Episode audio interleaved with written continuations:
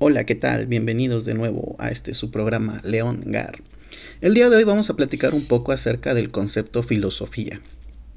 Para de aquí partir con algo más, este, más particular y no tan general con respecto a ciertas personalidades del mundo de la filosofía. En fin, eh, como todo mundo sabe, la palabra filosofía viene del griego, como muchas palabras que utilizamos vienen del griego, eh, filos y sofos. Filos como amor eh, pero no un amor de, pareja, sino un amor de amistad. Y sofos, que es sabiduría, entonces amor a la sabiduría, o amigo de la sabiduría, o amor, amor amistosos de sabiduría, o algo así. Aunque realmente esto no nos dice mucho, este, pues toda la gente que estudia una carrera por, por gusto pudiera decir que ama su carrera, ¿no? A un químico le dices, oye, este, tú amas tu carrera, y te dice, sí, yo, yo amo a la química, ¿no? Eh, pero eso no quiere decir que sea el, hacer de la química. Y tampoco el amor a la sabiduría es como el hacer de la filosofía. Eh, ¿Cuál es el hacer, digamos, de la filosofía? Eh, sería utilizar de la manera más correcta la razón. Porque mucha gente, luego me topo con estos pensamientos de pues vamos a filosofar, todo el mundo filosofa, ¿no? O sea, todo el mundo piensa, eh, cubra tiene ideas y demás pues sí, eh, es, correcto, todo el mundo lo hace, pero no todo el mundo lo hace de manera correcta, digámoslo así, ni de manera profesional. Me gusta mucho este ejemplo de que eh, hay gente que se dedica profesionalmente a, algún deporte. Todos, por ejemplo, eh, podemos correr, no hay, no hay alguien que no, bueno, a excepción de que sea, sea un impedimento eh, eh, por enfermedad o algo así, pero normalmente todos podemos correr. Corremos cuando se nos está yendo la combi, el pasaje, corremos cuando estamos persiguiendo a nuestro hermano, hermana en un juego. Eh, hay muchos motivos por los cuales corremos. Pero eso no te hace precisamente un corredor. Al menos la gente no te distingue como un corredor. Eh, a diferencia, por ejemplo, de Usain Bolt o en su momento esta mujer Ana Gabriela Guevara, que pues ellos sí son corredores, ¿no? ¿Cuál es la diferencia? Que uno lo hace de manera profesional y lo hace de manera lo más correctamente posible. Eh, en la filosofía pasa algo semejante con respecto al uso de la razón. Todo mundo razona, todo mundo piensa, todo mundo saca ideas, pero no todo mundo lo hace de manera profesional ni lo hace de la manera lo más correctamente posible.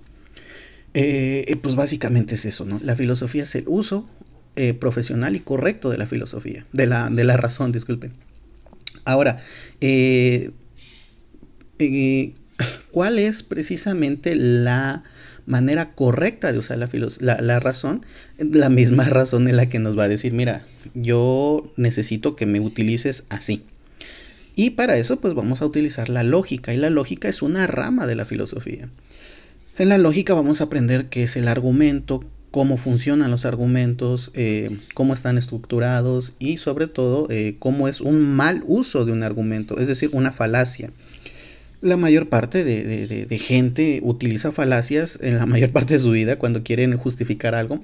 Algunos a propósito porque pues quieren engañar y algunos porque ni siquiera ellos se dan cuenta que están cayendo en un error, están incurriendo en alguna falacia. Y falacias hay muchísimas. ¿eh? Ahora, eh, eh, ¿cómo pudiéramos ver que alguien realmente está utilizando eh, la razón de manera correcta? Pues eso es muy complicado, la verdad. De hecho, este, que exista una manera correcta de utilizar la razón, pues no, no, no creo que exista. Si existiera, pues habría una sola filosofía. Y aquí entramos a un campo bastante interesante, que no existe la filosofía. Existen diferentes tipos de filosofía.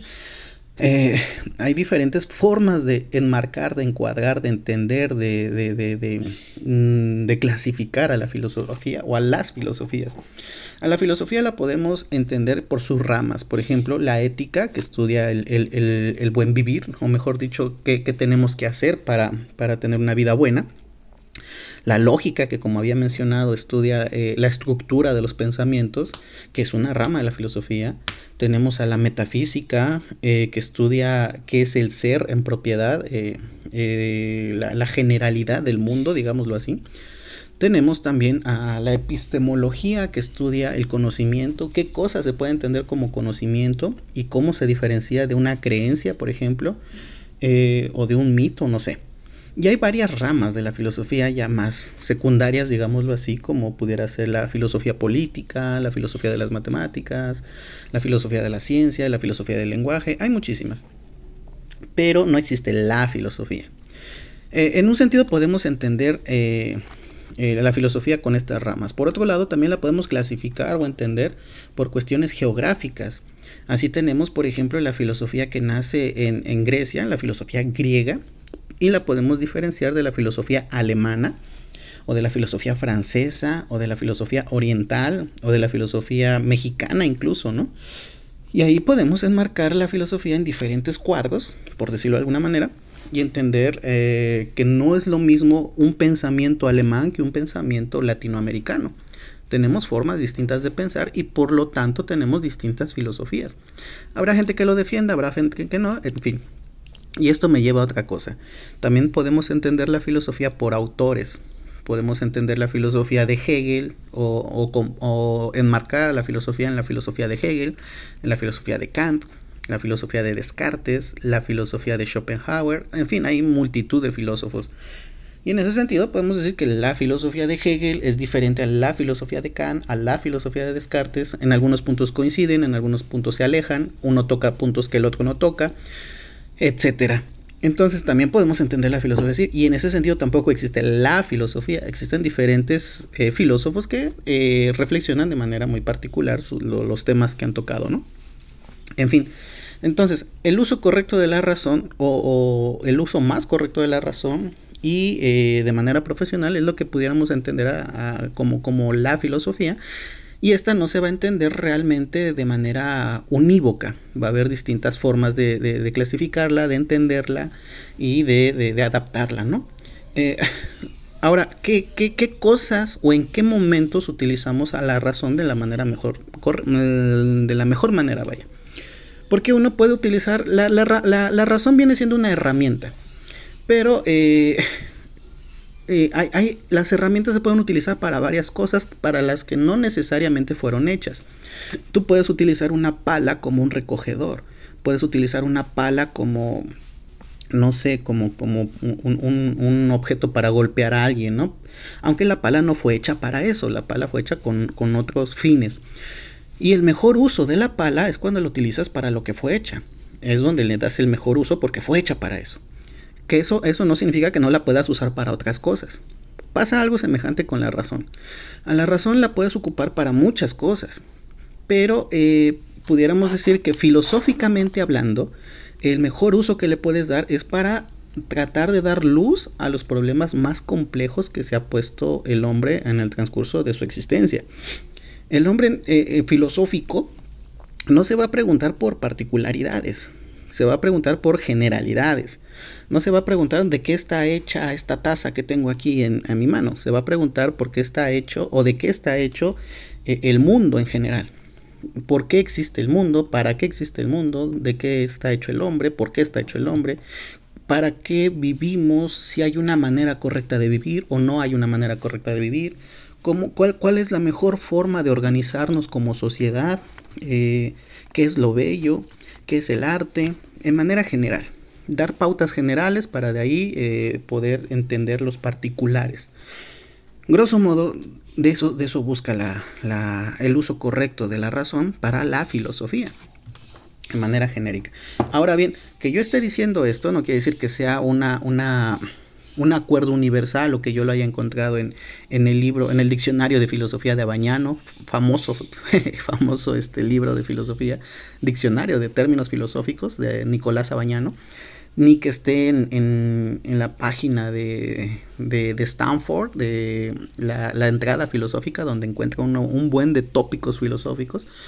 Eh, como, como muchas disciplinas humanísticas, la filosofía no encuentra un acuerdo general de cuál es su esencia, cuál es su, su, naturaleza, cuál es su, fin. Eh, mucha gente va a estar de acuerdo con algunas cosas, otras con, que no.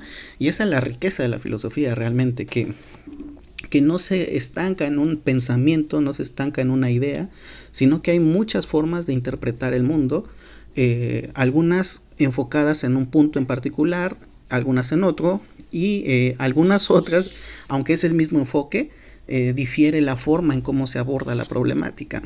Es bastante interesante meterse a este mundo de la filosofía de manera ya más seria y formal, porque te da muchas luces como a manera de, la caverna de Platón, si no han leído el, famoso cuento, digámoslo de alguna forma, de Platón, versa sobre que los hombres, hay, un, hay una caverna donde están los hombres amarrados, encadenados, no pueden salir de ella.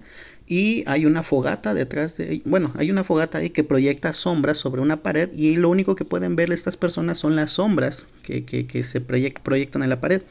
Un buen día, un tipo, por alguna extraña razón, se, se logra liberar de estas cadenas y sale de la caverna y ve la realidad. Y dice, mira, eh, lo que hemos estado viendo son sombras, no es la realidad.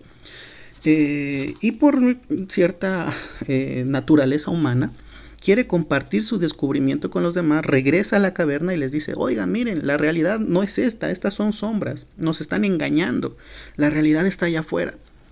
Pero pues estos en su comodidad, en su gusto, en su, falta de fe, de fe hacia esta persona, lo tiran de a loco, le dicen que, que mejor se siente a disfrutar las sombras que están proyectando, que deje de molestar, que ellos están bien, lo que sea. Y entonces no le hacen caso. Eh, algunos sí le hacen caso, la mayoría no, etc. Eh, y pues pasa lo mismo con la filosofía, ¿no? La filosofía te ayuda a ver la realidad. Y tratas tú de decirle a los demás, mira, no te dejes engañar, te están vendiendo humo, eso es, eso, eso no sirve, eso nada más están tratando de manipularte, te quieren quitar tu dinero, te quieren quitar tu tiempo, te quieren, te quieren hacer pensar que, no sé, X cosa. Pero pues la gente, el, común denominador de personas no está como que muy dispuesta a aceptar nuevas ideas, a ver las cosas de forma distinta, a salir de su zona de confort eh, eh, mental, etcétera.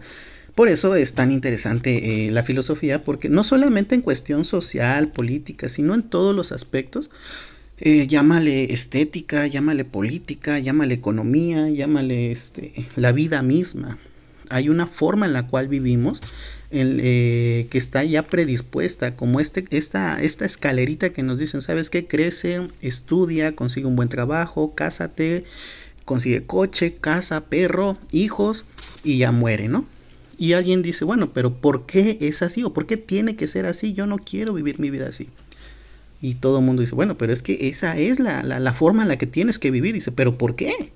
Y muchas mujeres, últimamente, por fortuna, ya hay mucha liberación femenina en esos sentidos, eh, dicen, bueno, no necesariamente tengo que tener hijos para sentirme completa, pero esa idea les habían metido en la cabeza a la mayor parte de, mujeres, de, de, tal manera que las obligaban a veces por presión social a hacer cosas que ellas no querían y perpetuaban una, una idea en la que ellas no creían, no querían hijos, no querían casarse, no querían pareja, estaban contentas como estaban. Pero como socialmente hay una estructura de la realidad que hemos creado, tienes que encajar en esa estructura de la realidad o te empiezan a señalar, te empiezan a presionar, te empiezan a hacer sentir mal.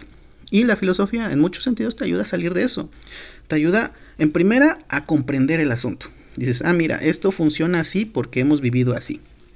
Y en segunda, pues a tratar de cambiarlo, para bien o para mal, buscar la, forma de cambiarlo, ¿no? ¿Por qué? Porque tú no puedes cambiar algo que no entiendes, al menos no para bien, algo que no entiendes. Para que puedas mejorar algo, tienes que entender cómo funciona ese algo. A mí me gusta el ejemplo de que pues vas en el coche con alguien, de pronto el coche se detiene sin, sin saber por qué, y tú como, como, como por inercia te bajas, abres el cofre, ves el motor y dices, ajá, ¿y ahora qué? Yo no sé nada de coches, no sé de mecánica, ¿qué hago? Pues no lo puedes arreglar porque no sabes cómo funciona. Si quieres arreglar un coche, primero tienes que saber cómo funciona el coche, cómo funciona la mecánica, la electrónica del coche. Eh, pasa lo mismo con la realidad, con la sociedad, con la estética, con la política, con, la, con todo. Si quieres mejorarlo, si quieres arreglarlo, primero tienes que saber cómo funciona. De otra manera, pues vas a hacer chilaquiles. Eh, y a veces mucha gente critica al filósofo o al estudiante o al, lector diciendo ponte a hacer algo, eso es inútil, eso no sirve. Eh, y pareciera ser que los hombres de acción son los que mueven al mundo y los de contemplación son los pasivos que están contemplando, ¿no? Pero no, en realidad es, es todo lo contrario, hay una falacia enorme ahí los hombres de contemplación, digámoslo de alguna forma, es decir, los que, no, no precisamente los de contemplación, porque los de contemplación son los que contemplan, ¿no? no, sino los hombres intelectuales, los que están leyendo, los que están estudiando, los que están de alguna forma también contemplando, están entendiendo al mundo y son ellos los que en la medida en que lo comprenden, lo entienden, lo están cambiando. De otra forma, los hombres de acción, al no entender lo que están haciendo, solamente están llevándose por la inercia están dicen, dicen ellos están ocupados haciendo algo pero en realidad solamente están perpetuando lo que ya está atrás. Están ya, hay un camino trazado y siguen caminando por ese camino sin saber si es el mejor camino. No si es correcto o incorrecto si es el mejor. Quizás está bien no es que esté no sea no es que sea incorrecto. Es que quizás hay un camino mejor pero no te has parado a pensar en cómo pudieras tú eh, mejorarlo si es que se puede mejorar o cambiarlo para uno mejor porque estás tan empesimismado en esta idea de que tienes que hacer, que tienes que, ser activo, que tienes que ser el, el, este, el macho alfa, digámoslo así. Y la, idea del, del, del, intelectual pues se aleja bastante de la idea que tenemos del macho alfa. Entonces la filosofía en sí es tratar de hacer eh, de, la, de, la, de la razón, que es una herramienta, darle el mejor uso posible para pues lo, mejorar las condiciones de vida del ser humano en todos los sentidos ya sea políticamente, ya sea estéticamente, ya sea metafísicamente, ya sea éticamente, lo que sea. Eh, estos conceptos, pues vaya, lo, platico, en, yo trato de hacerlo lo más brevemente posible, pero obviamente esto es toda una historia desde los presocráticos, bueno, mucho antes de los presocráticos, cuando los griegos trataban de explicarse las cosas a manera mitológica, cuando surge el fuego, cuando surge eh, los rayos, eh, cuando surgen estas cosas, buscan explicar el origen de esto porque el hombre siempre se ha querido explicar su realidad, no puede vivir sin, sin saber qué cosa. Imagínense que de pronto su pareja les dice, ¿sabes qué? Este, hasta aquí llegamos, ya no quiero seguir contigo. Ok, perfecto, adiós. La gran mayoría no, no, no, no actúa de, bueno, está bien, si no quieres seguir conmigo, adiós, que te vaya bien, sigo mi vida. No, casi todos nos obsesionamos con querer saber el por qué. ¿Qué hice mal? ¿En qué momento fallé? Este, las mamás, ¿no? Dice, ¿qué hice mal? ¿En qué momento fallé? ¿Por qué me saliste embarazada? queremos saber, queremos, no, no podemos estar sin saber. Igual el ser humano al principio quería saber de dónde venía el fuego, por qué temblaba, por qué llovía, por qué este, de pronto la gente moría. Eh, o mejor dicho, por qué el hombre muere. Y se preguntaba todo esto y como no había mucha ciencia, no había mucho uso de la razón al comienzo, pues explicaba las cosas de manera mitológica, ¿no? ¿Sabes qué? Es que los titanes cuando repartieron las virtudes le dieron colmillos a estos, les dieron un gran pelaje a aquellos, le dieron velocidad a estos, les dieron fuerza a aquellos, pero cuando llegaron al hombre ya no tenían nada, se les acabó el chiste. Y Prometeo dijo, bueno, ¿cómo vamos a dejar a estos individuos así, tan pobrecitos, míralo, están todos tontos? Pues agarra y le roba el fuego a los dioses y se los lleva a los hombres y por eso lo castiga, ¿no? El fuego como, como sinónimo, como, como figura de la razón, que ilumina, la razón ilumina. Entonces, este, primero comenzamos por cuestiones mitológicas, tratando de explicar el mundo, y poco a poco hemos ido abandonando el mito para quedarnos en la razón. Y aunque estoy hablando del abandono del mitos a logos o del mitos a la razón, es decir, que ya no explicamos las cosas a través de la mitología, sino a través de la razón, Estoy hablando de que les gusta, unos 8000, 9000 años, desde que empezó la, la humanidad eh, de, de, avance, hasta la fecha tenemos mitología ahí de, de, por medio, ¿eh? no, no, es como que en el siglo XXI, con el uso del Internet, de los celulares, de todo esto, ya nos hayamos eh, desembarazado completamente de la cuestión mitológica. Sigue estando ahí. Cuando ustedes este, eh, se persinan antes de, de ir en viaje o en la carretera, o cuando le ponen un hilo negro, un, perdón, un, un moñito rojo a la sábila o cualquier cosa, allá hay mitos hay mitos de fondo, incluso hay mitos cuando, que, cuando nos dicen, ¿sabes qué? Te puedes hacer millonario en tres meses si sigues estos pasos. Hay una mitología ahí, el hombre necesita de la mitología de alguna, de alguna manera, el, hombre común y ordinario. Y el filósofo trata de sacarte de esa mitología, trata de sacarte de la caverna y enseñarte la realidad y decirte, mira, que no te engañen, no veas sombras, aquí está la realidad. Pero bueno, esa es grosso modo la filosofía y no se pierdan el próximo capítulo, lo, hemos, he estado preparando acerca de uno de los grandes filósofos. Es eh, quizás no el primero, el primero eh, en, la cuestión histórica se, se, entiende que fue Tales de Mileto, pero pues vamos a agarrar al famosísimo Sócrates. Entonces les adelanto, les hago spoiler, el próximo capítulo será sobre el famosísimo Sócrates. En fin, nos vemos.